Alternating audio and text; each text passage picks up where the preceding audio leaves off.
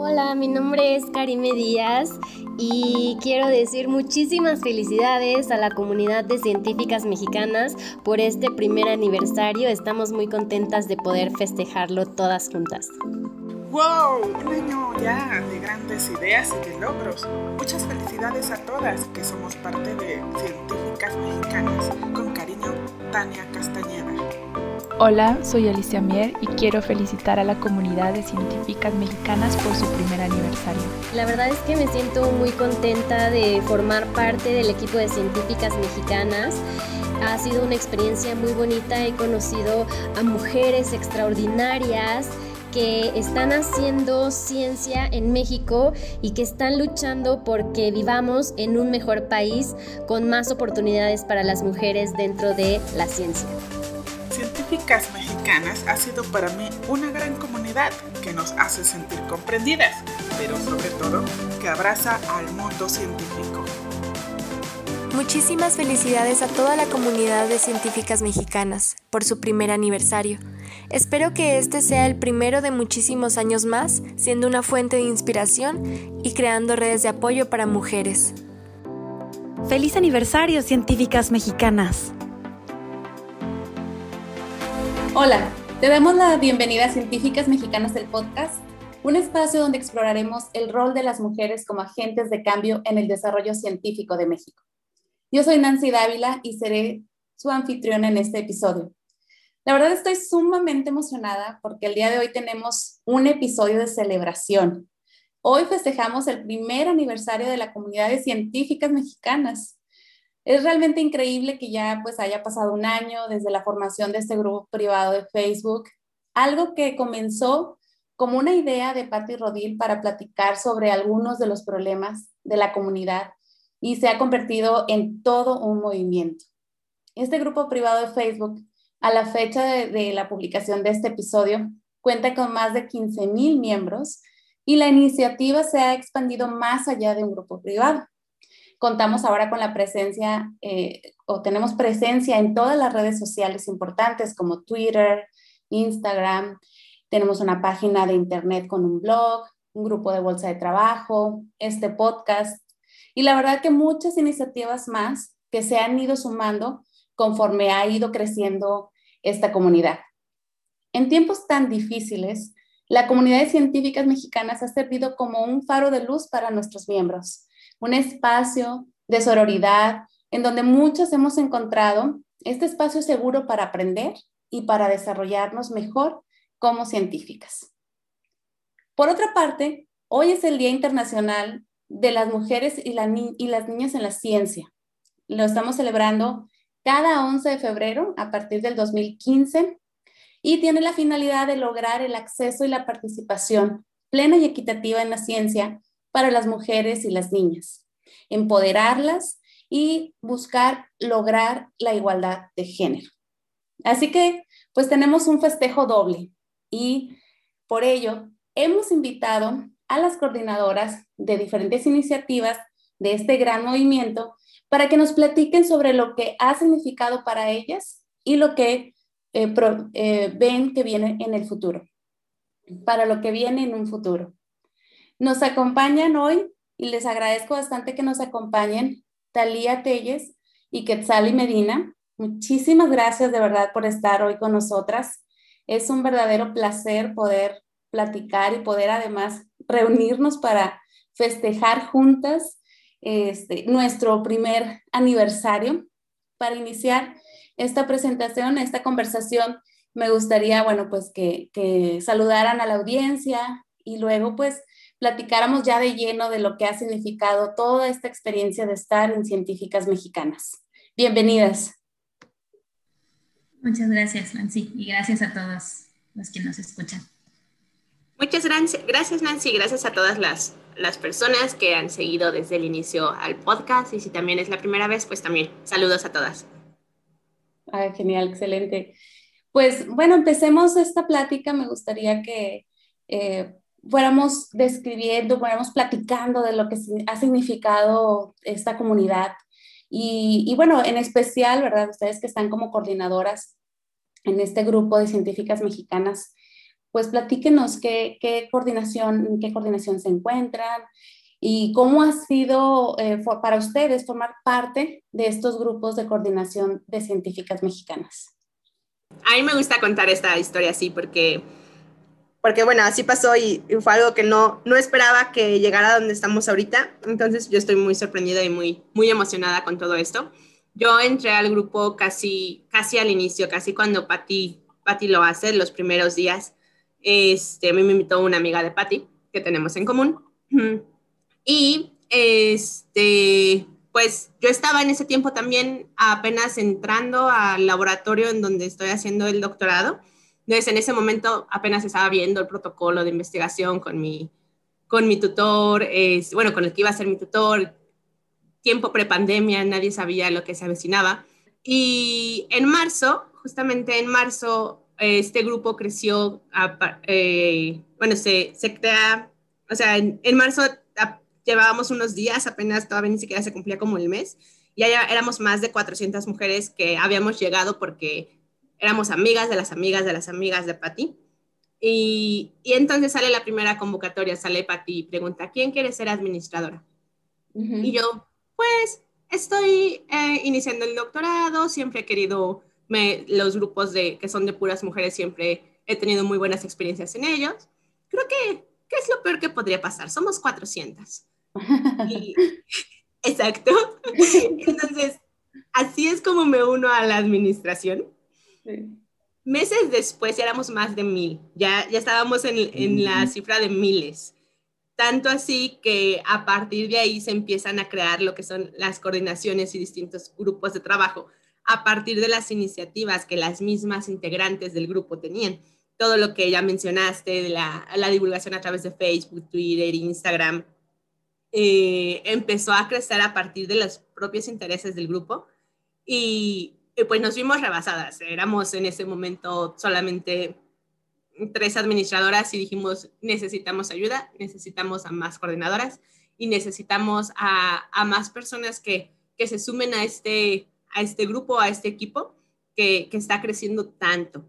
Eh, a partir de ahí todo ha sido de forma muy exponencial, todo ha sido de forma muy rápida, a la par con la, o sea, es que suena como un poco, o sea, viéndolo como un año atrás, suena hasta como un poco difuso porque estábamos, todo esto, todo lo que científicas mexicanas iba creciendo, iba a la par de todo lo que estábamos viviendo, encerradas en cuarentena, con la pandemia, con el miedo, aisladas, en mi caso con, con el estrés de mi examen para ingresar al doctorado, con la incertidumbre de si no me quedo, no sé qué voy a hacer de mi vida, etcétera. Entonces, parece un poco surreal, o sea, es, es tan... Las la forma en la que todo se fue dando y la forma en que el grupo fue creciendo eh, y toda la experiencia y todo el proceso de aprendizaje que hemos tenido a partir de eso, eh, para mí ha sido toda una experiencia. Y, y sí, o sea, me, me gusta decirlo, fue o sea, en mi cabeza fue, ah, sí, pues es un grupo de Facebook, ¿qué podría pasar? Y meses después ya no solo éramos un grupo de Facebook, estamos hablando de, de, tomar iniciativas más serias, ya no solamente quedarnos en redes sociales, sino tener más, un, un, impacto, un impulso más allá de lo, de lo virtual, que ya lo, ha, ya lo ha estado teniendo, ya la comunidad ha tenido impacto en lo, en lo real, en, en la vida real, pero estamos tratando de, de, trabajar y llegar más allá. Yo estoy muy feliz, yo estoy muy feliz de haber llegado aquí, estoy muy feliz de ser parte de, del equipo de administración. Para mí es un lugar que siempre estuve buscando durante toda mi trayectoria académica eh, y, y, por eso estoy, por eso estoy ahora después, 15 mil integrantes después, este, tan feliz y tan, tan emocionada de seguir participando y colaborando con todas ustedes. Ah, sí te entiendo totalmente, Quetzal, y yo creo que no teníamos idea de cuánto podía crecer esto, ¿verdad? Y, y, tan bonito grupo que se pudiera tener. Yo creo que una de las claves del éxito de nuestra comunidad es que quienes se han integrado en, la, en las coordinaciones, en los diferentes programas, pues lo hace porque tiene una verdadera pasión, una por la ciencia y otra por ayudar a los demás. Entonces, el hecho de que nosotros estemos participando y podamos pues disponer de nuestro tiempo personal, ¿verdad? Para dedicar a, todas las actividades, que son muchas, que tiene cada coordinación, es, es derivado de eso, de, de, esa gran pasión que tenemos y, y se ve reflejado precisamente en, en, estas actividades que se van, que hemos estado planeando y en cómo ir este, conociendo cuáles son las necesidades y cuáles son los intereses de nuestra, de nuestra propia comunidad para tratar de ofrecer, eh, pues, digamos, eh, de tratar de ofrecer algo que, que realmente impacte, ¿verdad? Tenga un impacto positivo y sirva y les ayude, sin duda, en lograr los objetivos que cada una tenemos, que aunque puedan ser diversos, al final, pues lo que buscamos es un crecimiento, ¿no? Tanto personal como, como profesional. Y, eso es lo que creo que han podido, entre otras cosas, encontrar en nuestra comunidad todas las, las este, integrantes de la misma. Muchas gracias por compartirnos. Me gustaría, este, Tali, que nos platiques cómo, cómo fue para ti desde tu experiencia eh, formar parte de esta comunidad y formar parte de la coordinación. Claro que sí, muchas gracias Nancy. Creo que lo que dices es, eh, resume la experiencia que muchos hemos tenido al entrar en, científicas mexicanas, el no esperar que esto fuera a crecer tan rápido, que fuera a ser tan grande, pero el verlo de una manera súper positiva al, encontrar todas las ventajas y todos los, beneficios que, que la comunidad nos ha dado. Yo me uní al grupo en eh, marzo, a finales de marzo, principios de abril, por invitación de una compañera eh, de la universidad. Y me llamó la atención simplemente el grupo porque desde el principio había como preguntas muy dirigidas para ingresar.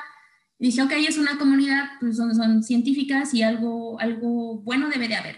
Yo estoy, eh, no, yo no, vivo en México y era mi manera de conectarme un poco con lo que era el ambiente, el ambiente científico en México. Entonces, por eso decidí entrar al grupo y, esto fue una bola de nieve eh, impresionante. Dentro del grupo empiezo a ver un poco el contenido que comparten, eh, me llama mucho la atención y hay una convocatoria que se abre para formar parte. En ese entonces, eh, digamos que estábamos en la parte inicial de, de la famosa pandemia, tanto en Francia, donde vivo, como en México. Y se abre una convocatoria para participar en un equipo que iba a ser en el que Científicas Mexicanas iba a ser colaborador para hacer eh, eh, COVID Conciencia, que es una iniciativa para eh, desmentir noticias falsas alrededor de la pandemia. Me uno y así fue como empiezo yo a tener contacto con, con Patti Rodil, la fundadora de Científicas Mexicanas, y empezamos a hacer una, una mancuerna de trabajo para esta iniciativa. Y eventualmente, como dice Ketz, se empiezan a hacer propuestas sobre trabajo que se quisiera hacer al interior de la comunidad y entonces buscaban quien pudiera coordinarlo y quien pudiera eh, de alguna forma, eh, valga la redundancia, darle forma a estas ideas, darle forma a estas iniciativas y convertirlos en un grupo de trabajo. Y así es como eh, me postulo para coordinar en lo que es el programa de mentorías, en el que ya será un año, dentro de algunos mesecillos, será un año que, que empecé a coordinar y, fue una experiencia súper divertida y fue una experiencia sobre todo a nivel personal muy enriquecedora. Yo en ese momento no estaba trabajando y estaba en un punto en el que ya había terminado el doctorado, había, estaba tomando decisiones o quería tomar decisiones sobre mi, mi futuro profesional que me llevaban sobre todo a elegir salirme de la academia, pero no tenía muchas armas como para saber qué buscar y por dónde empezar a buscar y qué hacer. Literalmente me encontré en un punto en el que dije, tengo un doctorado y no sé qué se hace con esto. Llego a científicas mexicanas, empiezo a, trabajar en proyectos, empiezo a involucrarme y eso me dio, digamos, me, me, volvió a encender esta, esta llama de la colaboración científica, de abrirme a otras áreas, de conocer a otra gente y de poder compartir en la coordinación de mentorías mi propio proceso, mi propio eh, eh, transitar en esta cuestión de decir, ok, ¿cuál fue mi carrera? ¿Cuáles eran mis sueños? ¿Cuáles eran mis expectativas? ¿Y cómo puedo compartirlas? Porque he estado cambiando, he estado transitando, he estado, eh, eh, simplemente me he estado abriendo a otras cosas. Y eso fue una, una, cuestión que para mí me pareció fenomenal. Científicas mexicanas para mí representó el darme un objetivo y el, el encaminarme a hacer algo que, que, no sabía que quería y que no sabía que me hacía falta en la vida. Y ha sido una experiencia súper, súper linda. Siendo coordinadora de mentorías, eh, se conforma un equipo de trabajo eh, multidisciplinario en el que empezamos a tener colaboración con las otras coordinaciones, con los otros equipos y empiezo a acercarme más a, la administración. Eventualmente me hacen la invitación para ser moderadora del grupo, que estaba, eh, eh, ya tenía un tiempo trabajando en mentorías, me vuelvo moderadora del grupo y eventualmente eh, termino involucrándome con lo que es la administración de científicas mexicanas. Entonces, ahora hago un poco para la administración y trabajo también para la parte de, la coordinación de mentorías. Y ha sido una experiencia a cada paso más desafiante y a cada paso más enriquecedora.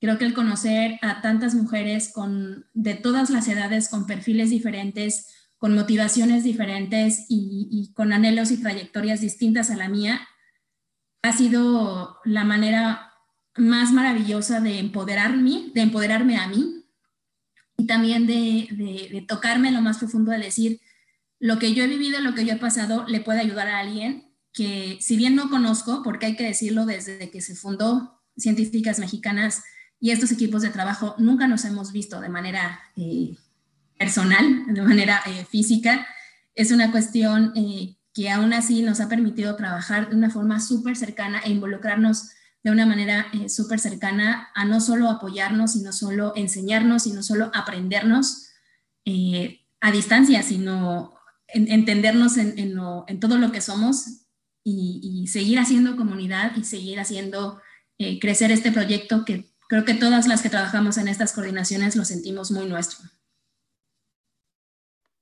Claro, y ahí, por ejemplo, yo quería pues contar como parte de la anécdota justo del el trabajo que hace Tali en mentorías, que fue vital en mi proceso para entrar al doctorado, porque entramos, yo entré al doctorado en medio de la pandemia, ya dejé de ver no he visto desde marzo a mi tutor, este, y tenía que practicar mis entrevistas para el doctorado y, y, pues no sabía en, en, mi círculo de amigos, en mi círculo de amigas, eh, pues sí hay quienes podrían como escucharme, pero no todas tenían tiempo, no tenían, no pueden ser objetivas, no tenían como conocimiento.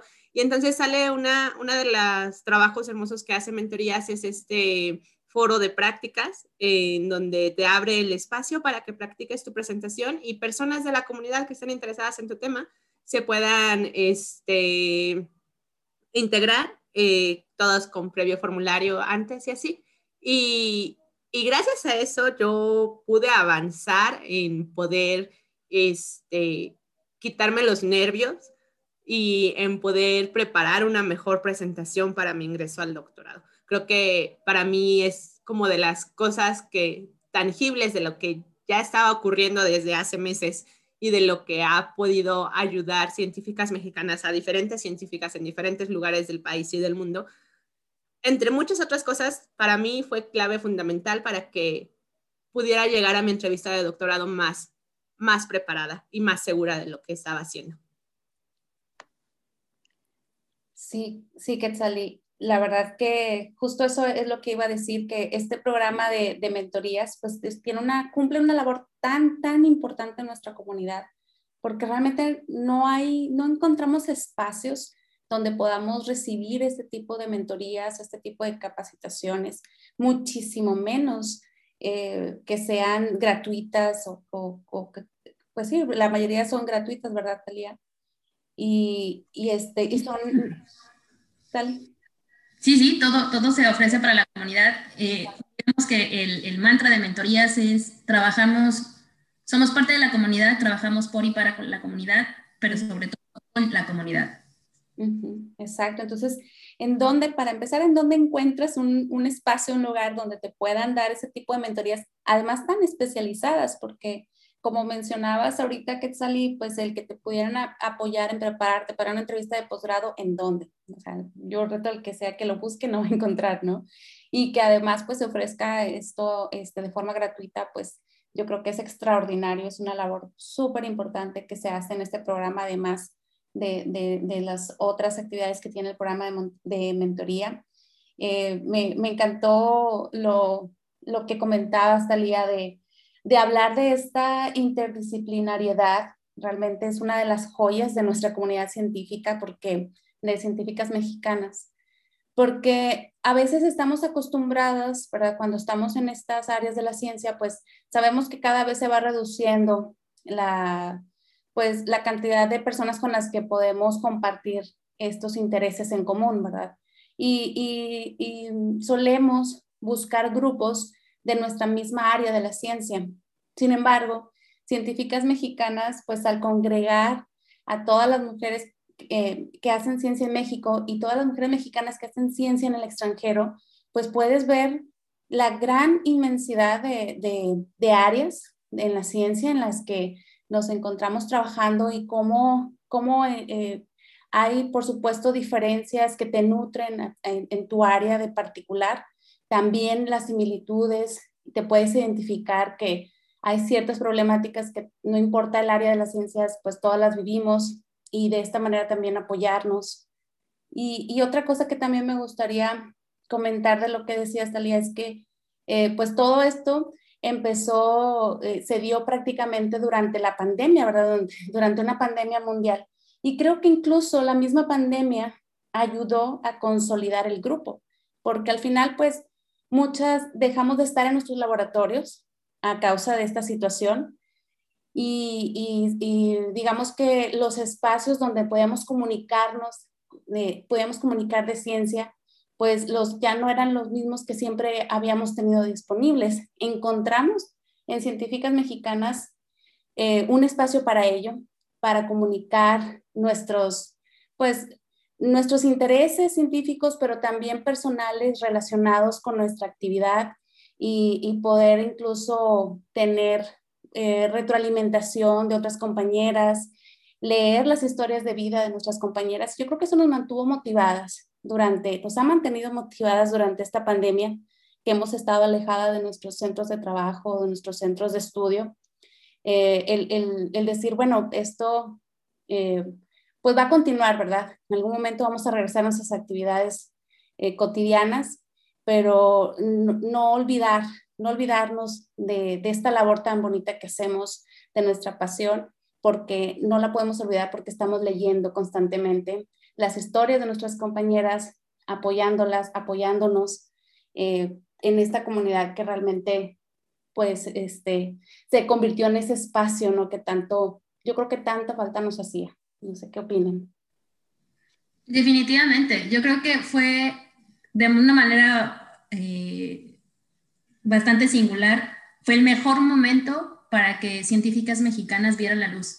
Fue el mejor momento para que este proyecto se creara efectivamente de una necesidad eh, que muchas tal vez identificamos, pero no sabíamos cómo actuar al respecto. Eh, Científicas Mexicanas es un espacio que se necesitaba, es un espacio, y espacios como Científicas Mexicanas en, general se siguen necesitando, que sean creados donde se pueda hablar sin prejuicios, sin juicios, sin, sin eh, violencia, en el que se pueda crear comunidad, en el que se puedan crear colaboraciones eh, de una manera respetuosa y sobre todo en el, que, en el que entre todas las integrantes de la comunidad podamos empoderar y podamos reconocer y valorizar el trabajo de cada una, independientemente de si, pertenecen a la misma área eh, del conocimiento, de si se desarrollan en la misma disciplina o si son de, de áreas en las que, que pensamos que no pueden estar relacionadas.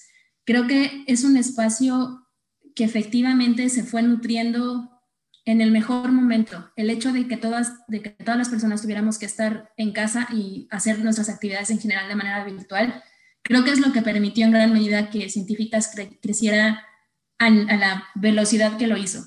Y, y creo que ha sido un año que nos ha permitido sentar bases bastante sólidas. Creo que si algo bueno trajo la pandemia es justo el hecho de mantenernos en casa y el tener estos espacios nos permitió sentar unas bases eh, bastante fuertes para este proyecto que el, anhelo y el deseo es que, sea mucho más grande, no solamente que se nutra más de, nuevas integrantes, sino que llegue más lejos y que podamos llegar más lejos justo para todas esas integrantes, las que estuvieron desde el principio como Kets, las que nos fuimos uniendo en el camino y las nuevas chicas que, van, que se van integrando, que podamos justo llegar más lejos para, para todas ellas.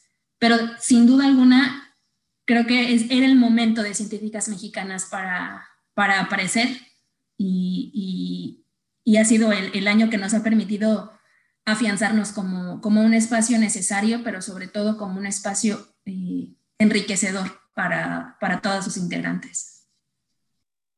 Además de enriquecedor, creo que otra característica que, ha tenido el grupo a lo largo de, desde su creación y, ahora es que se ha convertido en un lugar seguro, en donde podemos llegar a exponer nuestros miedos, nuestras inquietudes, nuestras dudas podemos llegar a decir, no sé esto, tengo miedo, ¿qué, tengo, qué, información tienen? Y siempre va a haber alguien, porque somos tantas y tan diversas, que va, a llegar alguien y que te va a decir, ah, ok, no sabes esto, aquí está el lugar donde puedes encontrar la información.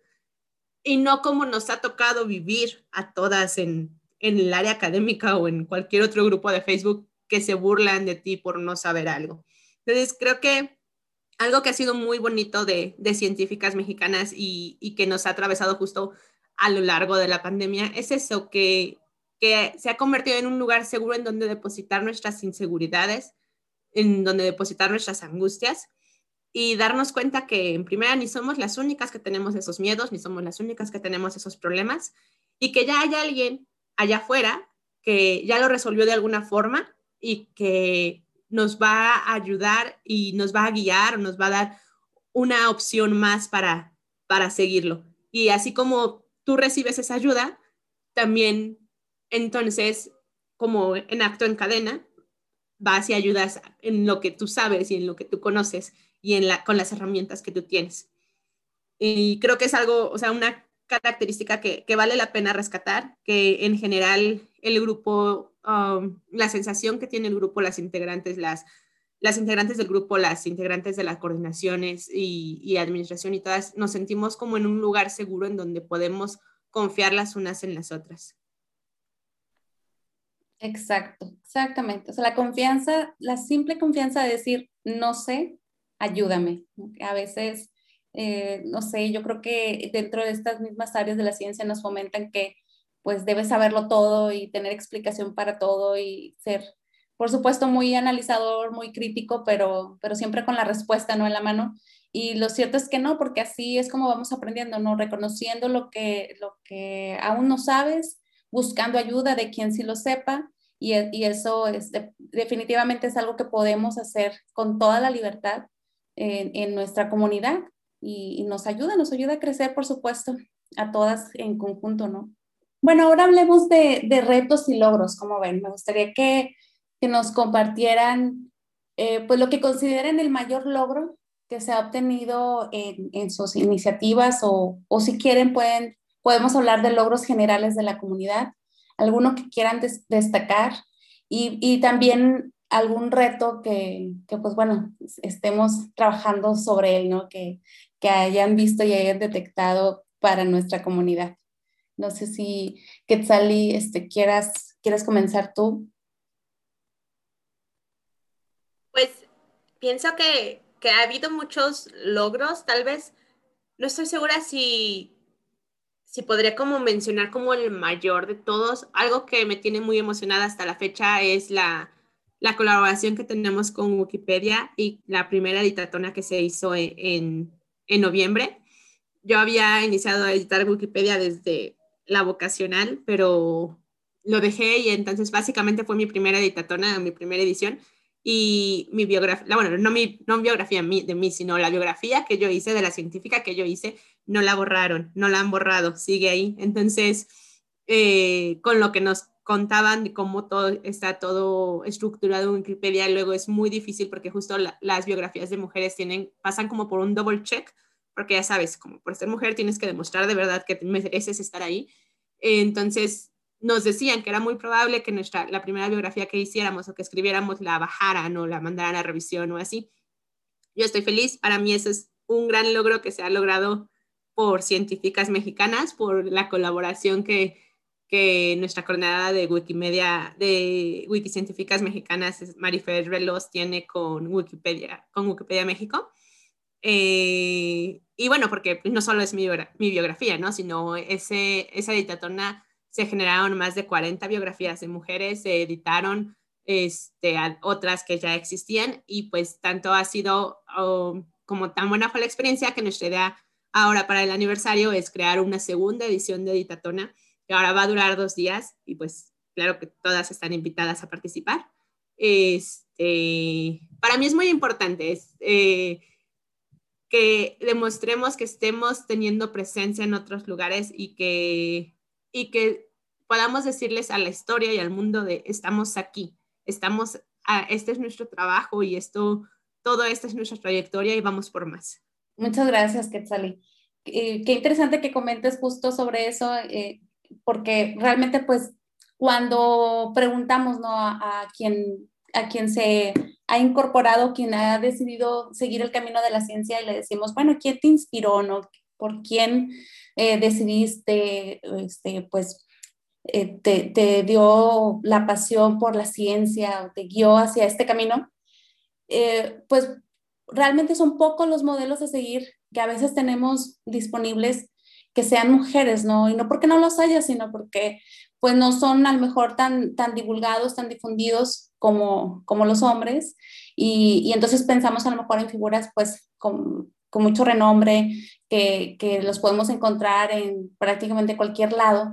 Y se necesitan más de este tipo de, de espacios, se necesitan más de este tipo de sitios donde podamos decir, ah, mira, este, también las mujeres podemos estar en estas otras áreas, ¿no? En estas áreas de la ciencia y, destacarnos y, este, hacer nuestra contribución en, esta, en este campo que a, mí me está llamando la atención o te puedes identificar, ¿no? Con, una mujer.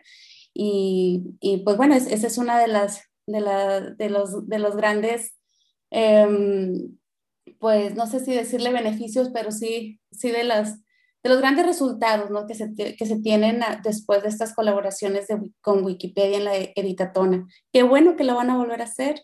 Yo creo también este, sé que pues muchos no estábamos muy familiarizados con esto y ya tras ver el resultado y el trabajo que hicieron, pues seguramente más personas se van a poder incorporar a esta iniciativa tan bonita. Claro, y sobre todo eso, si no importa si nunca han editado en, Wikipedia, las mismas este, colaboradoras, las mismas personas que están en Wikimedia, Wikipedia México, este, nos dan talleres en la misma editatona para, para quienes llegamos de cero, este, para que pues todo salgan las biografías y se queden ahí, que es lo importante. Claro. ¿Y esto cuándo va, va a ser? Eh, la segunda editatona, me parece que, bueno, Tali creo que nos puede decir mejor. es el 19 y 20 de febrero. Oh, perfecto. ¿Todavía se pueden inscribir para participar? Sí, sí. De hecho, eh, en la comunidad de científicas mexicanas se hizo una convocatoria para que, para que propusieras qué biografías deberían de estar incluidas en, en, eh, en, Wikipedia. Y a de, eh, del inicio de las actividades del aniversario, se va a abrir el link de registro por si quieres ser parte de la editatona y participar 19 y 20 de febrero en esta actividad. Habrá dos pláticas, bueno, una plática en la mañana de cada uno de estos días. La primera eh, va a ser sobre eh, qué es Wikimedia México, cuál es el, proyecto, cómo se usa Wikipedia, para qué sirve y qué es una editatona. Va a ser el 19. Y después, a, las, a partir de las 11 de la mañana, empieza la jornada de edición, verdaderamente la dictatona, en el que van a haber foros de, eh, para enseñarte cómo editar en Wikipedia y si ya tienes experiencia, entonces para que generes el contenido y revises el contenido durante el día. Y el 20 de febrero, la plática va a ser sobre qué ha hecho Wiki Científicas Mexicanas, cuál ha sido la participación de nuestra comunidad en conjunción con Wikimedia México y a partir de las 11 nuevamente la continuación de la jornada de edición. Ah, excelente, Telia. Muchas gracias. Pues los invitamos a todos los que nos están escuchando que se inscriban en esta actividad, participen, aprendan, contribuyan. Gracias, Talia. Bueno, no sé, aprovecho para que para continuar contigo, que nos platiques cuál consideras que ha sido el mayor logro que se ha tenido, ya sea desde tu iniciativa o que tú quieras resaltar de la comunidad en general y, y lo que has observado como uno de los retos más grandes que, a los que se ha enfrentado. Yo creo que eh, yo he visto el éxito de la comunidad eh, de manera conjunta. En la parte eh, de mentorías, nos hemos eh, abocado a, buscar formaciones, a buscar espacios formativos para nuestra comunidad. Y del lado de administración nos hemos eh, orientado en los, en los, últimos meses a buscar alianzas, a buscar colaboraciones. Y de una manera en la que se fusionan y se, eh, se conjuntan estas dos, estos dos objetivos, para mí el alcance, uno de los grandes logros que se ha tenido como, eh, como comunidades científicas mexicanas es justo empezar a que la gente hable de nosotros, es justo darnos a conocer. Es, eh, em, han hecho algunas notas, incluso eh, chicas de la propia comunidad, a como autoras de notas en, en portales de noticias locales y nacionales, o bien que han dado a conocer y que han hablado en su medio de comunicación sobre la comunidad y que han decidido hacer entrevistas no solamente a, las, personas que estamos en administración o las personas que estamos en coordinaciones, sino han encontrado en científicas mexicanas un enorme eh, reservorio de expertas y de especialistas para poder entrevistarlas eh, y para poder eh, dar a conocer su trabajo y su implicación en la comunidad. Tuvimos una portada muy interesante incluso, lo cual me parece algo, algo notable y que, generó mucho furor dentro de la comunidad, porque justo se hizo una entrevista sobre eh, qué es científicas mexicanas y entrevistaron a, mujeres notables que tienen eh, trayectorias en muchas áreas diversas y que son parte de nuestra comunidad. Creamos además eh, convenios para poder becar a algunas de los, de los miembros de, nuestra, de nuestro propio colectivo para formarse en metodología de la investigación. Esto lo hicimos junto con eh, una institución que se llama Semillero de Investigadores. Entonces, eh, becaron a tres chicas para que puedan eh, seguir esta formación. Además, hicimos una colaboración con el colectivo que se llama Eureka, que lo que hacen es gestión de comunicadoras científicas y capacitación de divulgadoras científicas. Logramos que se becaran a varias chicas y que puedan tener una formación para poder manejar la divulgación científica como una marca y entonces empezar a abrirse también a esta otra eh, vía de desarrollo profesional a través de la ciencia. Y creo que para mí esos son los grandes logros que puedo ver desde los dos frentes, tanto desde administración como de mentorías. El lograr que se hable del colectivo, que la gente empiece a saber que existe, qué somos, quiénes somos y que estamos pisando fuerte y a poder lograr estas colaboraciones que son, fueron el primer paso en realidad, porque vienen proyectos grandes, logramos eh, eh, tener pláticas con instituciones eh, importantes que nos, que nos permiten prever colaboraciones bastante fructíferas, que esperamos que sean bastante fructíferas para la comunidad. Y creo que eso es, es un logro, es uno de los grandes logros, el que nos escuchen, el que nos vean y el que encuentren en nuestra comunidad una fuente de expertas, porque justo ese es el objetivo, el que nos vean, el visibilizar el trabajo de las mujeres, el visibilizar el trabajo de las científicas en México y se empieza a ver poco a poquito, pero creo que el hecho de que ya eh, haya allá afuera eh, notas, colaboraciones, y alianzas, acuerdos, creo que eso ha sido parte de los grandes logros de este primer año.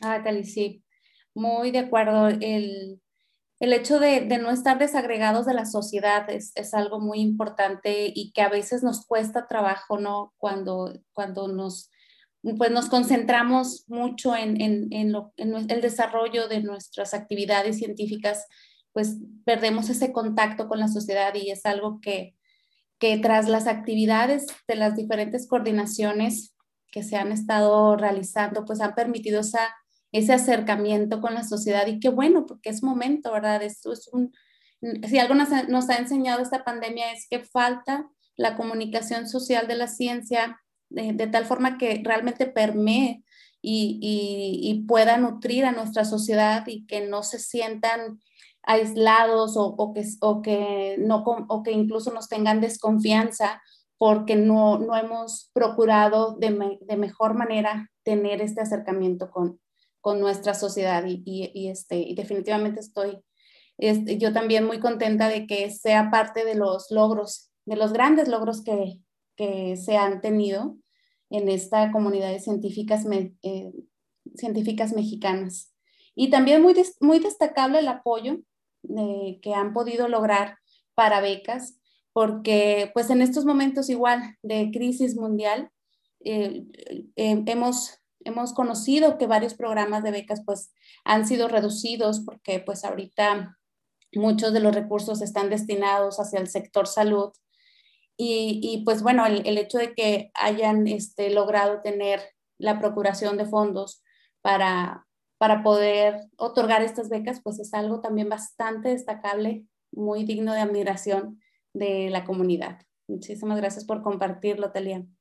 Y tomando el mismo hilo de ideas que, que, nos compartías, ya nos adelantabas un poco de los planes grandes que vienen. ¿Nos pueden platicar un poco de cuáles son los planes para este año eh, que tienen previstos, si, si, van a surgir nuevas iniciativas, algo que nos quieran adelantar para, pues para quienes nos, nos están escuchando y sobre todo para las integrantes de nuestra comunidad de científicas mexicanas. Pues uno de los objetivos que tenemos de este año, esperemos que, que todo marche bien para cumplirlo, es Em, se me fue la palabra, instituirnos como, constituirnos como una asociación civil para, para tener más, mayor impacto y poder de, alcanzar a, más personas. Creemos que, hacerlo desde esta forma y, con esta figura legal Además de que vamos a poder acceder a, recursos que nos van a permitir seguir creciendo, creemos que en un futuro vamos a poder ayudar y poder eh, llegar a más personas eh, con, esta actividad.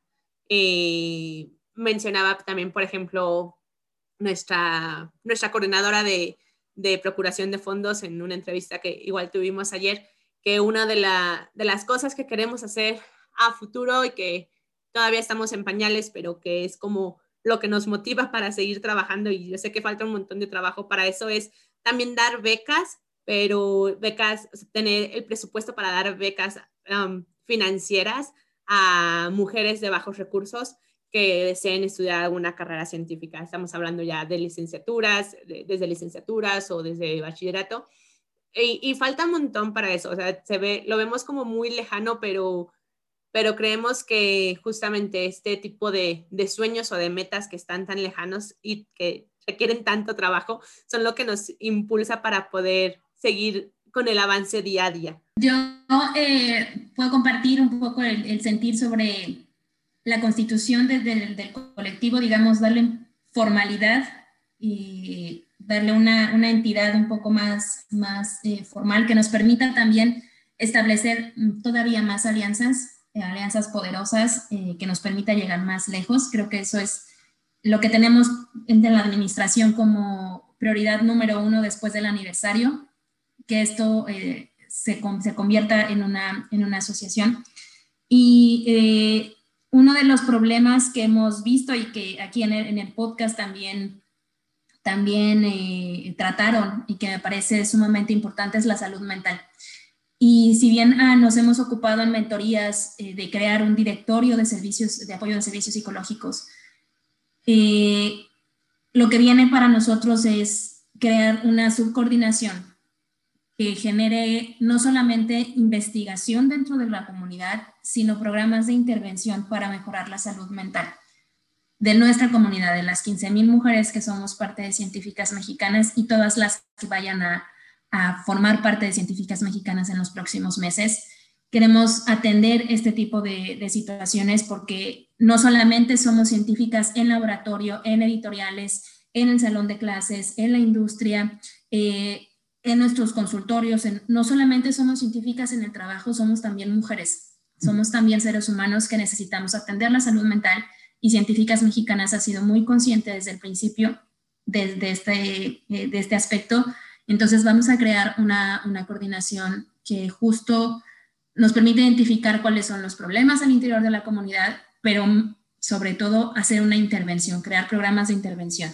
Mentorías quiere mejorar su programa de acompañamiento. Eh, queremos crear todavía más binomios, queremos crear más redes de contactos, más redes de apoyo, de inspiración. Entonces, queremos agrandar nuestro programa eh, de mentorías y eh, trabajar en un programa de vocaciones, de vocaciones infantiles, de vocaciones científicas, es decir, crear estos espacios para poder entrar en contacto con eh, niñas, adolescentes y con jóvenes que estén interesados en la ciencia y que parte de nuestra comunidad pueda acompañarlas durante durante su proceso de aprendizaje y de descubrimiento, sobre todo de lo que es, de lo que es la ciencia. E indudablemente, eh, tratar de estirar nuestros bracitos para poder tener justo lo que dice eh, Quetzal y para poder hacer realidad esta cuestión de tener fondos para financiar, una, eh, para financiar carreras científicas, para becar a nuestras científicas, para ir a un congreso, para estudiar una, una, carrera, fondos de, financiamiento que son siempre necesarios y que no siempre es fácil de, encontrar. Entonces queremos proveer ese espacio, queremos proveer ese, ese recurso. Y obviamente eh, aprovechar las alianzas y la conjunción que hemos hecho con diversas instituciones para seguir ofreciendo formación a los miembros de nuestra comunidad, a las integrantes de nuestra comunidad, seguirlas, seguirlas formando, seguirles abriendo un poco eh, eh, el panorama de cómo pueden ejercer su profesión y qué otra cosa pueden hacer, de dónde más, cómo pueden enriquecer su, su quehacer profesional. Puntos muy importantes, Talía, definitivamente. De hecho, en los episodios que, que hemos desarrollado en el podcast, el episodio de salud mental es el que tiene más visitas, es el que tuvo más reproducciones y eso pues solo es un reflejo de las necesidades que, que, tiene nuestra comunidad, ¿no? O sea, no nada más centrarnos en la parte científica, sino, sino todas, todas las áreas que, que, que nos dan esta formación integral, ¿no? Y, y, muchas veces justo esas son en donde más carecemos, ¿no? En más necesidades tenemos. Totalmente. Eh, bueno, entonces ha llegado el momento de que nos platiquen cuáles van a ser las celebraciones para este primer aniversario. ¿Qué es lo que ha planeado esta gran comunidad para festejar el primer aniversario de Científicas Mexicanas? ¿Quién nos quiere platicar? Quetzali, ¿quieres empezar? Talía, no sé. Eh, Científicas Mexicanas decidió crear una jornada de celebración de 11 días eh, que se llama Primer Aniversario Científicas Mexicanas Construyendo Redes. Vamos a, estamos empezando la celebración el 11 de febrero eh, y vamos a ir hasta el 21 de febrero, que es el día realmente en el que cumplimos un año como comunidad. Durante estos 11 días eh, hay actividades para todo el público, actividades para todo, todo tipo de audiencias y justo lo que queremos es eso, es acercarnos a todas las, las personas que conozcan, que hayan escuchado, que les interese eh, sobre hablar sobre ciencia, hablar sobre lo que es ser científica, hablar sobre la vida en las ciencias, pero sobre todo sobre la vasta y, amplia, amplias alternativas que tenemos para ejercer eh, nuestras, nuestras profesiones. Esta jornada va a comenzar con dos días de actividades para niños y jóvenes, el 11 y el 12 de febrero, en el que vamos a tener eh, distintos foros, para acercar sobre todo a los más pequeños, a los que tengan una curiosidad por las ciencias, a los que tengan una curiosidad por saber realmente qué es el día a día de, un científico, que tengan una inquietud, un talento artístico para dibujar qué es lo que es la ciencia y entonces nos puedan compartir estos dibujos a través de una galería digital. Vamos a tener eh, eh, meet and greets con científicas de distintas áreas si a los, jóvenes y los niños quieren conocer a una, a una matemática, una física, una bióloga, una química, una psicóloga, qué hacen en su trabajo, quiénes son, pueden hacerlo durante estos dos días. Vamos a tener distintas actividades, además formativas para la comunidad, experimentos eh, para los más pequeños, eh, mentorías para los, los, más grandes. Y después vamos a tener una jornada de dos días sobre talleres y habilidades para científicas otros, otros tipos de, talentos que podemos desarrollar, otros tipos de habilidades que nos pueden servir para enriquecer nuestro quehacer profesional. Hay muchas actividades eh, tipo de análisis y desarrollo de, CV, de análisis, eh, herramientas digitales de educación, de procuración de fondos, cómo financiar una, una, investigación, cómo conseguir fondos para estudiar en el extranjero. Este tipo de cosas en las que muchas veces no somos conscientes que necesitamos una formación, la vamos a ofrecer durante también esta jornada de, celebración del aniversario. Tenemos dos días dedicados a la divulgación científica. Tenemos una cantidad enorme de, de integrantes en nuestra comunidad que participan en proyectos de divulgación es decir, en estos proyectos, en estos medios que buscan acercar la ciencia a la gente, que buscan sacar la ciencia de los laboratorios, eh, reestructurarla, hacerla en un lenguaje muchísimo más entendible, quitar términos técnicos, pero dar información certera, dar información eh, con evidencia y, explicarnos fenómenos tal vez de la vida cotidiana o respondernos a las preguntas que siempre nos hemos hecho que tienen una respuesta científica pues justo todos estos proyectos van a tener un espacio para que la gente pueda conocerlos, para que la gente pueda eh, interactuar con ellos y por supuesto, por supuesto seguirlos. Además, vamos a tener la editatona de la que platicábamos hace, hace unos minutos. Tendremos dos días de, edición eh, con Wikimedia México a través de la coordinación de Wikicientíficas Mexicanas. Y a, lo largo de, eh, de toda la jornada las coordinadoras de, distintos, eh, distintas iniciativas al interior de la comunidad nos platicarán qué han hecho durante este año, cuáles han sido los logros de cada una de estas coordinaciones, particularmente redes sociales. Nos van a hablar de cómo ha sido la interacción con, eh, con la sociedad, qué ha sido para ellas hablar de científicas mexicanas, hablar de ciencia y convertirnos también en un medio de divulgación y de comunicación científica, cómo ha sido la interacción eh, para las personas que estén interesadas en cómo utilizar redes sociales en la ciencia, también habrá foros y, mesas redondas al respecto.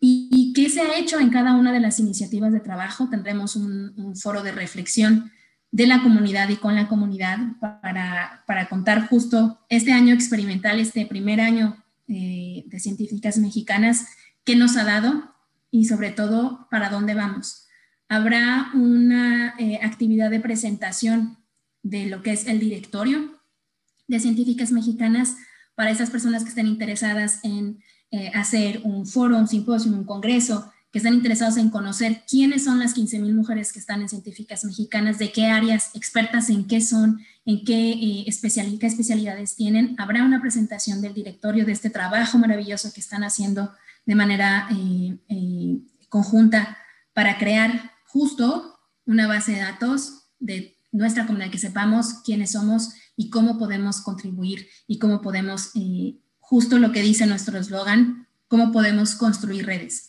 Creo que esta frase define muy bien qué ha sido este año para científicas mexicanas y qué viene, qué viene para, para el futuro. Entonces, todas estas actividades eh, se preparan con, con mucho cariño y con mucho entusiasmo porque lo que queremos es conectarnos con la sociedad, conectarnos entre nosotras, colaborar entre nosotras y, seguir generando estas, eh, estas redes de apoyo y estos trabajos conjuntos con los medios también que se, que se aliaron para este, este evento y ofrecerle a la gente, a la sociedad de la que somos parte y con la que trabajamos um, productos de calidad, que sepan que hacemos investigación de calidad, que sepan que somos científicas eh, y poderosas, que somos científicas bien formadas y que tenemos mucho, mucho que compartir.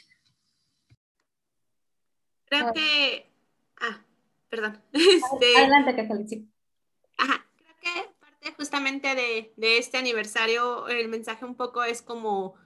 Em, me siento que estamos como, nos estamos como presentando a la sociedad, como hemos tenido todo un año de trabajo arduo hacia el interior de la comunidad, hacia nosotras mismas.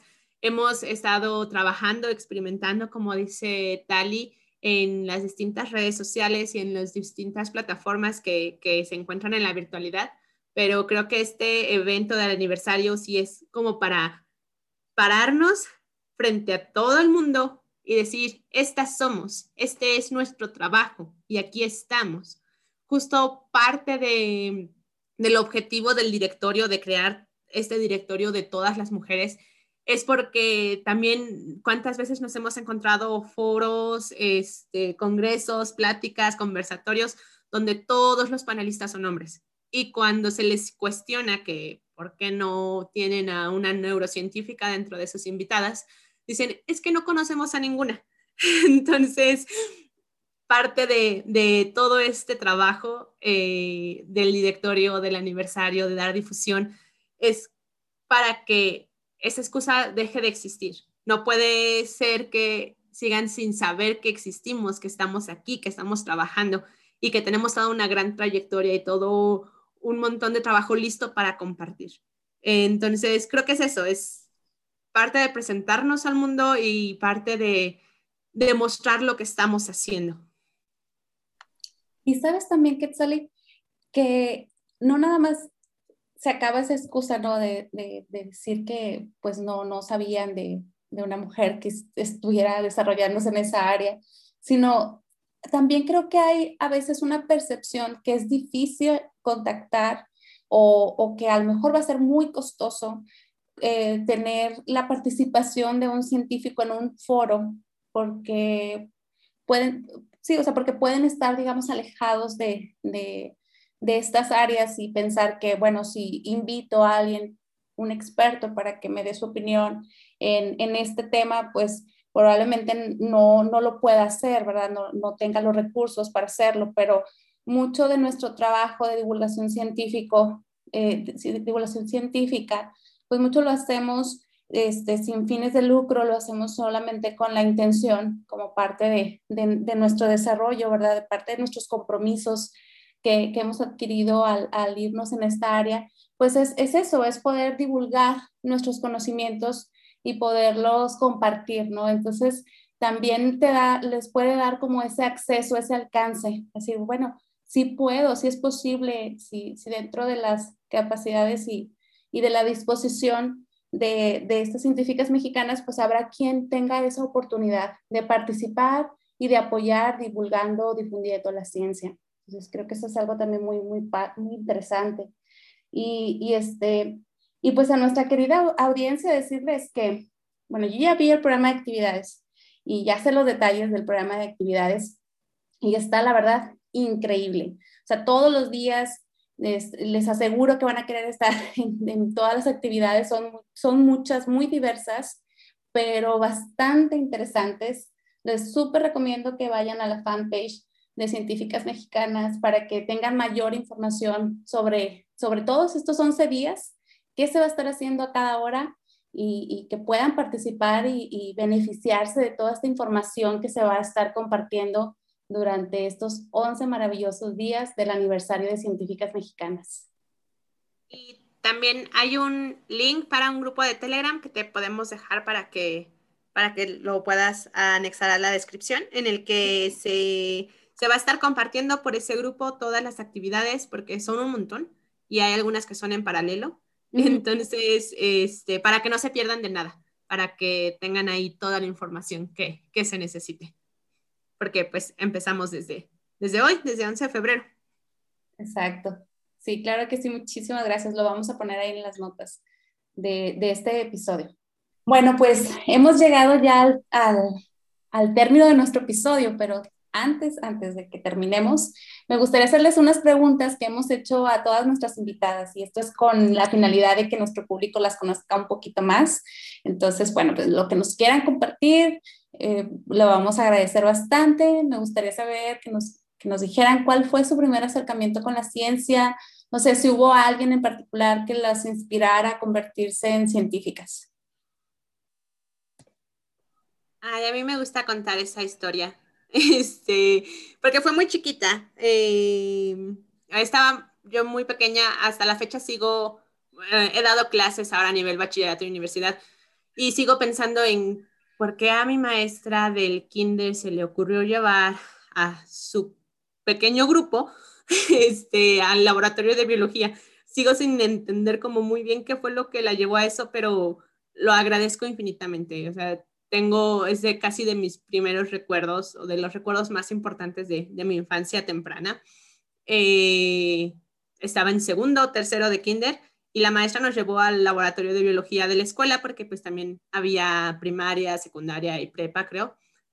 Y, me acuerdo el asombro de entrar a ese lugar tan extraño, frío, con las mesas de, de mar, bueno, no mármol, de, este recubrimiento, ah, pues mosaico, mesas de laboratorio, pero pues parecía tan frío, tan blanco, y había un esqueleto sobre una de las mesas, un esqueleto humano, había un águila disecada y había un microscopio. Y entonces la maestra nos sentó y nos puso a, se puso a explicarnos qué era un microbio, qué cosa era un microbio, qué existía, cómo estaban, dónde estaban. Y nos permitió ver a través del microscopio, ni siquiera me acuerdo, seguramente agua de charco.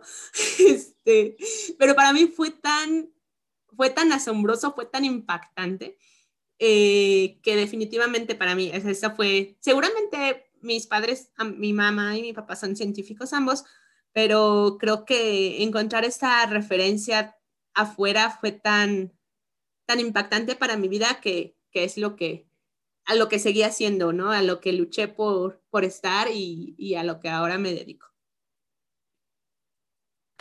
qué afortunada que Quetzalí. La verdad es que muchas nos enfrentamos o, no nos enfrentamos, sino que tenemos este primer contacto con la ciencia ya muy grandes, ¿no? Y decimos, ah, bueno, pues que, pensamos en cómo no tuvimos una oportunidad de hacerlo más pequeños, ¿no? Para ir conociendo a lo mejor hasta de más, más áreas de las que pudimos haber conocido, pero eh, son pocas, yo creo, las personas que tienen esa oportunidad de desde muy pequeños tener esta, este encuentro fascinante con la ciencia, ¿no? ¿Cómo fue contigo? Ah, perdón, que se le ah, Perdón, perdón. Y o sea, lo que iba a decir es que, o sea, creo que de ahí radica de que hayamos más mujeres intentando hacer divulgación, porque si no hubiese sido, o sea, por esa maestra, por mi maestra de kinder, que, que tuvo esta inquietud de llevarnos, eh, pues las cosas tal vez hubieran sido diferentes. Pero es algo como muy random que a lo mejor ella no sabe qué, qué tanto impacto, o a lo mejor sí sabe, a lo mejor lo hizo completamente consciente, pero para mí sigue siendo algo completamente fortuito y, y sobre todo muy afortunado.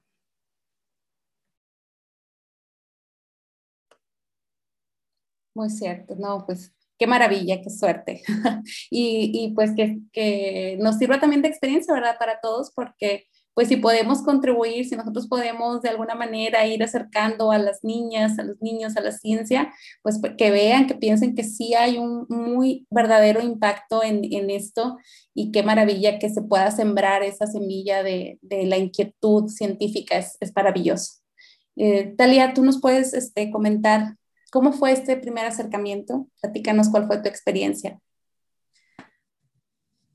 Ah, diferencia de, de Ketz, yo no tenía como referentes en casa ni, ni, nadie alrededor que fuera científico o que trabajara en algo relacionado con la ciencia, pero sí tuve un par de, de padres que, que, siempre cultivaron esa, eh, esa curiosidad.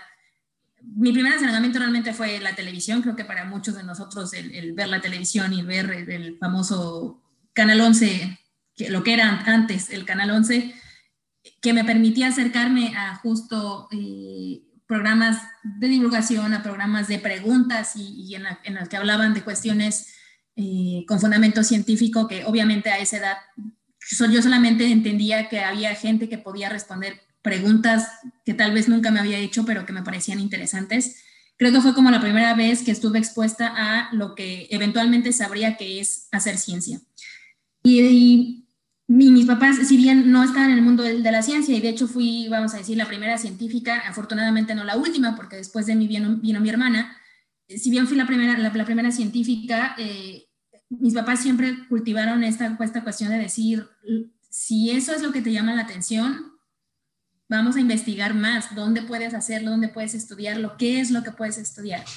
Y llego yo a la secundaria y tengo dos profesoras que yo creo que han sido las, son responsables de lo que hoy, de que hoy sea, sea lo que soy en el, en el sentido científico, que haya hecho mi elección de carrera después de conocerlas, que fueron mi profesora de, de biología, Irma Oliva García, y mi profesora de, eh, de química, la profesora Ariadne. Las dos eh, eran, son QFBs, pero de áreas completamente diferentes. Una se dedicó a la parte de, química eh, sintética y después se hizo profesora y la otra se dedicaba completamente a biología ambiental. Entonces, pero el saber que, que ellas habían estudiado, que eran QFBs y que como QFB podías trabajar en muchas cosas, incluso dar clases, y en mi familia sí había profesores, o sea, sí sabía lo que era el, enseñar, pero no sabía lo que era enseñar ciencias. Tener estas, esta conjunción de, de, inspiración eh, creo que fue lo que, lo que me hizo decir, ok, estas dos mujeres que son profesionistas, que saben mucho, que saben tratar a la gente y que saben compartir el conocimiento, que saben hacer clases dinámicas, eh, que pueden hacernos hacer experimentos y, enseñarnos qué es lo que hay detrás, son químicas, yo quiero ser química. Y así fue como yo elegí mi carrera. Fue gracias a la influencia de estas dos mujeres que me enseñaron y que me demostraron que estudiar una carrera tiene diversas aplicaciones, una misma carrera tiene diversas aplicaciones. Y gracias a la influencia de mis papás de, eh, desde el lado motivacional y desde el lado inspiracional por decir, bueno, no sabemos, pero vamos a buscarlo para que tú lo sepas, ¿no? No tenemos experiencia en esto, pero, pero si esto es lo que te llama y si eso es lo que, lo, que quieres hacer, eh, vamos a, buscar los recursos y, a darle para adelante. Y entonces creo que eso fue la manera en la que me expuse yo a lo que era hacer, eh, ser, lo, que era hacer ciencia y como decidí qué tipo de ciencia quería yo hacer. Terminé yo haciendo una cosa completamente distinta de mis dos profesoras, dicho sea de paso, pero eh, sí pesó esto en el lado, eh, en mi espinita pedagógica, porque me encanta dar clases. Tuve la, la, oportunidad de dar clases cuando estaba, eh, cuando estaba en México, cuando estaba en UNAM, y es una de las cosas que más disfruto en la vida. La, la, docencia es una de los de las placeres grandes de mi, de mi profesión. Y, y finalmente fue desde ese momento, cuando conocí a estas dos mujeres, que, que dije, ok, es por aquí, esto me llama la atención, esto me llena. Y tuve contacto con ellas, de hecho, eh, a lo largo de mi, de mi, de mi vida seguí, seguí, en contacto con ellas y siempre fueron eh, inspiradoras y siempre fueron eh, muy, me, tuvieron mucha confianza en que podía hacer lo que yo quisiera porque estaba motivada, porque tenía esta, esta hambre de, de buscar, de aprender, de saber y de siempre tratar de dar el siguiente paso con bases firmes pero con la inspiración de, quien me rodeaba. Qué bonito, Talia. Estar inspirada, estar motivada, es, algo maravilloso, sin importar en qué área, realmente es algo maravilloso, disfrutamos y, pues nos, incluso nos ayuda a proponernos cada vez más retos para, no perder esa inspiración, esa motivación. y, bueno, aprovechando esto en este sentido, ¿Qué, les dirías, Talia, a las adolescentes y niñas que pudieran estar escuchando este podcast para que, pues así como tú alguna vez tomaste esta decisión, pues por ellas también puedan explorar si, si este es el camino que les gustaría seguir? Y justo platicábamos de eso hace, hace un momento en otra entrevista y, y es, no nunca hay un mal momento para hacer algo que te apasiona. Y nunca es tarde para encontrar eso que te apasiona. Entonces, es que, busquen siempre esa actividad, esa disciplina, ese talento, ese, ese arte, esa, lo que sea, ese algo que te haga vibrar, ese algo que te haga, que te haga sonreír, que te, que te genere curiosidad, que encuentres esta, esta cuestión que se llama pasión, lo que sea, no, no tiene que ser eh, una carrera científica, una carrera artística, una carrera política, no tiene que ser una cosa en específica, no tiene que ser influenciado por lo que la gente alrededor de ti espere, por lo que la gente alrededor de ti haría, por lo que la gente alrededor de ti pensaría que es bueno para ti. Tiene que venir de ti, que encuentres cuál es ese, ese talento, cuál es esa, esa, esa cosa, ese algo que te, que te mueve y que no lo dejes de perseguir. Y si en el camino cambia, en el camino cambia y está bien. Y que busques siempre tratar de desarrollar, tratar de hacer eso que te apasiona, aunque eso que te apasiona nunca sea lo mismo. Eh, creo que tenemos mucho esta, esta idea de tener que tomar decisiones definitivas, como si fueran decisiones que verdaderamente eh, no pueden evolucionar con el tiempo, no pueden cambiar, no puedan tomar eh, una dirección distinta o no puedan conjuntarse con alguna otra cosa en nuestra vida. Y creo que eso nos limita mucho. Creo que el decir, ¿qué quieres ser de grande? Y tener que decidir y tener que elegir una cosa como, como si no hubiera alternativa, no, no deja nada bueno, no, no, creo que te cierra y creo que te limita a una visión que tal vez muy tarde, yo, yo puedo decirlo, tal vez muy tarde aprendí toda la cantidad de alternativas y la cantidad de posibilidades que, que el mundo ofrece. Afortunadamente pude hacer lo que en algún punto dije, yo quiero ser de grande química y pude estudiar una carrera de, de química y en el camino decidí que no quería hacer química, que quería dedicarme más a hacer investigación biomédica. Y entonces simplemente, ok, cambiamos el rumbo porque me llena más esto y persigo esto que quiero hacer, independientemente de si era muy grande para cambiar de carrera, porque si era eh, muy lo que fuera para, para salirme de un entorno, para tomar una decisión que cambiara eh, mi futuro, busqué y perseguí lo que me hacía feliz. Y entonces creo que es eso. Nunca es tarde para encontrar lo que te hace feliz. Y no hay que tener miedo, no hay que tener miedo. También creo que es importante decirlo a, a las mamás y a las tutoras y a las, a las acompañantes que puedan estarnos escuchando, que tengan justo de manera cercana a niñas o adolescentes que estén motivadas por hacer algo, no hay que tener miedo en que hagan algo distinto a lo que nosotros hacemos. No hay que tener miedo en que sean, eh, sean intrépidas, en que, en que sean distintas a lo que conocemos, a lo que creemos, a lo que soñamos o a lo que anhelamos. Hay que acompañarlas, hay que dejarlas perseguir justo eso que quieren, perseguir, eh, desarrollar ese talento. No tienen que ser buenas en todo, no tienen que, que, que saber todo, no tienen que ser excelentes en cada una de las cosas en su vida, tienen que ser felices y creo que la felicidad viene de esa pasión alimentada por hacer lo que te nace hacer. Cualquier curiosidad que tengas y decir, ok, hoy quiero ser veterinaria, mañana tal vez quiera ser bombera y pasado mañana quiero ser maestra, si eso te genera curiosidad, alimentemos esa curiosidad, démosle las herramientas y démosles ese, ese empujón para que no tengan miedo de experimentar y no tengan miedo de, encontrar esa, esa pasión, que hagan algo con pasión. Qué importante y poderoso mensaje nos acabas de compartir, Talia. Totalmente de acuerdo contigo, la vida pues se trata de un viaje de autoaprendizaje y en ese mismo viaje podemos cambiar el rumbo y, y pues perseguir lo que nos apasiona y nos haga felices, ¿no? Eh, Quetzalí, ¿tú qué, nos, qué te gustaría compartirnos para motivar a las niñas y a las, a las mujeres a que, a que sigan este camino de las ciencias o que se puedan a lo mejor interesar en estas áreas? Pues un poco ligado como a lo que dice Tali, eh, lo que quisiera yo compartir es que no hay un camino recto, ni un camino definido, ni un algoritmo para que ya está predicho y preestablecido de solamente así se puede llegar a hacer ciencia, ni una sola forma de hacer ciencia, o solamente así se puede llegar a ser científica. Hay muchas formas, hay algunas que iniciamos y que tenemos el contacto desde muy pequeñas, pero que se te atraviesan un montón de cosas en la vida que yo en algún momento creía a mis 17, 18 años, yo estaba tan perdida y tan desilusionada de la vida que jamás creí que podría estar, o sea, a pesar de saber qué era lo que quería, jamás creí que podría estar en donde estoy ahorita.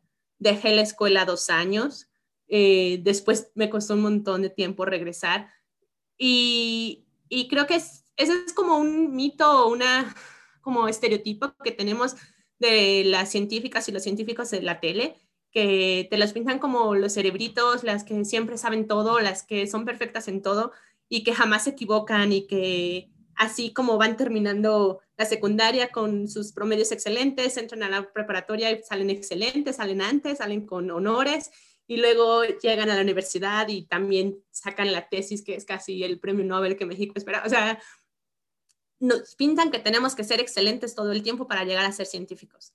Y, la verdad es que no es así. La verdad es de que el camino tiene muchas formas y tiene muchas variantes y no es recto, es, es escarbado, es, es sinuoso. Y, y entonces cuando te encuentras con dificultades, cuando dejas la escuela, cuando tienes que, que resolver otras cosas, cuando tienes que cambiar de área, cuando te das cuenta de que no es tan, tan simple como, como nos los cuentan, eh, piensas que jamás lo vas a poder lograr. Piensas que, que, ya ahí se truncó tu carrera, ya se fue tu oportunidad, eh, y pues no es cierto.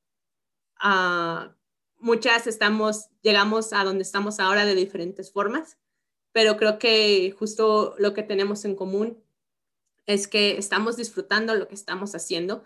Eso es muy importante, que estamos que tenemos pasión por lo que estamos haciendo, que amamos saber más, conocer más y que estamos perseverantes. Creo que si ya tienes algo en la cabeza, si ya sabes qué es lo que quieres, que no dejes de luchar por eso, porque todo el tiempo, todo el mundo siempre te va a decir que está mal, que no es suficiente lo que estás haciendo o lo que vas a hacer, que no sirve para nada, que no te va a dar, no te va a dejar dinero, que vas a desperdiciar tu vida, y, bueno, o sea, está hablando de retos y de dificultades que hay en el mundo científico, es cierto, pero, pero eso no significa que, dedicarse a la ciencia sea un fracaso o un sufrimiento. Yo creo que dedicarse a la ciencia es una de las vocaciones más bonitas, casi, casi igual o solo o hay a la par que, que la docencia, que también me parece una, una vocación preciosa y, que pueden además ir de la mano. Eh, y en el que vas a tener, en lo que vas a estar haciendo, va a tener un impacto tanto en tu vida como en la vida, en la de las personas a las que rodeas y en la vida de futuras generaciones o de personas que ni siquiera conozcas. Creo que, creo que eso es lo que quisiera decirles, sobre todo a las niñas y a las adolescentes, a las que les han dicho que no pueden, que no lo van a lograr, que porque les falta ser mejores en matemáticas, que porque les falta ser mejores en, en lo que sea, porque siempre, siempre nos piden que seamos mejores en todo.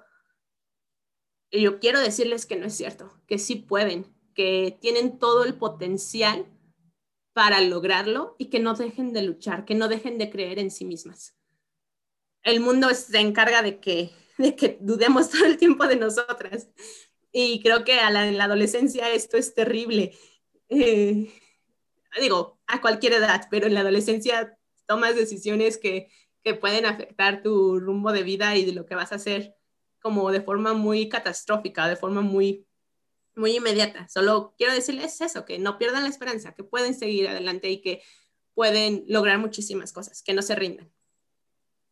Muchísimas gracias por compartirnos, Talía y Quetzal, y estos mensajes así tan positivos y tan, tan poderosos. Yo creo, espero que, que repercutan y que impacten a, a, más de una persona de las que nos están escuchando y que, y que se apoyen en nuestra comunidad. Vean que tenemos realmente eh, muchas herramientas que les estamos ofreciendo para que conozcan, pues si tienen ya esa curiosidad, pues se pueden acercar a nuestra comunidad, ir a nuestra fanpage y ir explorando qué hace clic con ustedes, qué es lo que más les puede llegar a motivar y, aprovechar estas maravillosas experiencias que se comparten en esta hermosa comunidad.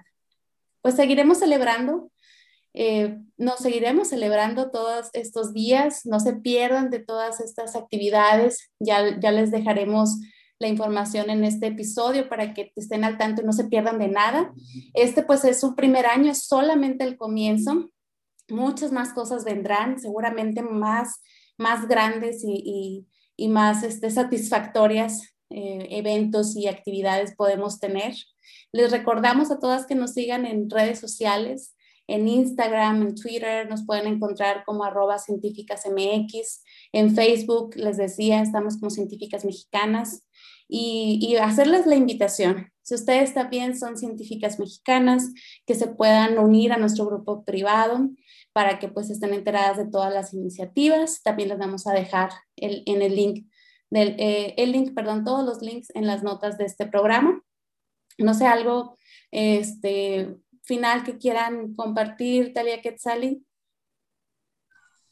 Agradecerte el espacio, agradecer al, al equipo de, de podcast por por este espacio para nosotras, para hablar del aniversario, invitar a la gente que, que se una a la celebración, pero agradecer de verdad el trabajo que han hecho en, en, tratar temas importantes para todas las mujeres, no solamente para las científicas, para todas las mujeres y en, en utilizar eh, el arma tan poderosa que es la palabra para, para hablar de algo bueno, para hablar de, de algo útil y sobre todo de algo necesario. Pues básicamente igual agradecer todo el trabajo que han venido haciendo, todo tu equipo, todas las personas que están detrás de este gran proyecto y también agradecer a toda la audiencia que nos ha seguido en cada uno de los episodios. Ah, muchísimas gracias. Nosotros también estamos súper felices de poderlas haber entrevistado porque pues, nos pudieron compartir sobre lo que ha sido el grupo de científicas mexicanas. Y realmente, pues si habláramos con todas las coordinadoras, yo creo que pues termináramos este episodio como en cuatro horas más o algo así.